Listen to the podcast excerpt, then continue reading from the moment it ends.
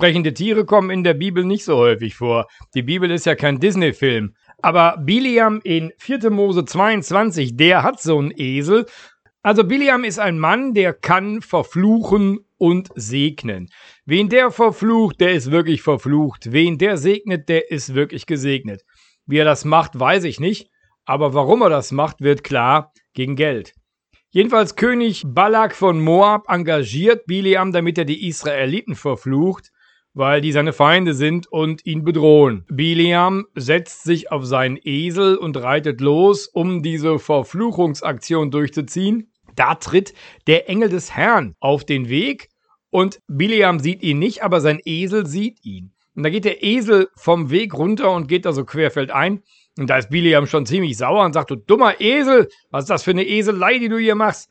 Und es geht weiter, wieder auf dem Weg. Und dann kommt aber so eine Hohlgasse, da ist ein Weinberg, da sind rechts und links so Weinbergmauern. Und jetzt steht da wieder der Engel des Herrn und der Esel drückt sich dann so an der Mauer entlang und dem Biliam, dem wird da das Bein aufgerissen zwischen Eselleib und Mauer und das ist ja wohl das Letzte. Fängt er an, den Esel zu schlagen, du dummes Vieh, was soll das? Und dann stellt sich der Engel des Herrn aber so in Weg, dass kein Ausweichen mehr möglich ist. Und da bleibt der Esel stehen, beziehungsweise er legt sich sogar auf den Boden. Und dann nimmt der Biliam da einen Stab und drischt auf das arme Tier ein, nach allen Regeln der Kunst. Und da erbarmt sich Gott des Esels und er kann sprechen und sagt, warum schlägst du mich? Von den erstaunten Reaktionen des Biliams wird nichts erzählt, wie so oft, wenn die Tiere anfangen zu sprechen in solchen Geschichten, ne? Und Biliam sagt, ja, ja, du benimmst dich ja so unmöglich heute. Ja, sagt der Esel, eben. Habe ich mich jemals so benommen?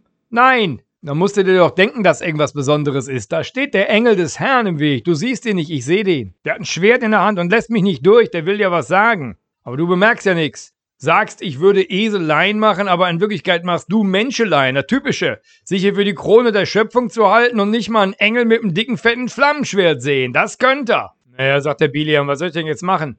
Ja, ganz einfach, das ist doch klar. Du sollst diesen Auftrag nicht ausführen. Du sollst die Israeliten nicht verfluchen, du sollst sie segnen. Und genau so kam es dann. Ich finde das so fantastisch. Der große König Balak konnte nichts machen. Der große Profi-Verflucher Biliam konnte nichts machen. Gott hatte sich geäußert durch einen Esel. Jesus hat einige Jahrhunderte später gesagt, wenn meine Jünger schweigen, dann werden die Steine predigen. Ist ja leider oft der Fall, dass seine Jünger schweigen. Und die Kirche, die ist sicherlich nicht diejenige, die automatisch das Wort Gottes trägt. Die sind wohl eher so Biliams, manchmal so Profi-Segner. Und dann kann es eben durchaus sein, dass Gott durch einen Esel spricht. Martin Luther zum Beispiel hat das für sich in Anspruch genommen. Er war zwar ein kleiner Mönch, aber so sagte er einmal, Gott hat ja auch schon mal durch einen Esel gesprochen, warum nicht auch durch mich? Vielleicht spricht er dann ja auch mal gelegentlich durch einen Pfarrer wie mich, das würde mich natürlich sehr freuen, wenn ich auch mal sowas sein dürfte. Aber ganz unabhängig davon, ob die Geschichte so passiert ist, ganz unabhängig davon, ob wir das glauben können oder nicht, habt mehr Fantasie, traut Gott mehr zu. Was meinst du, was der alles noch in petto hat?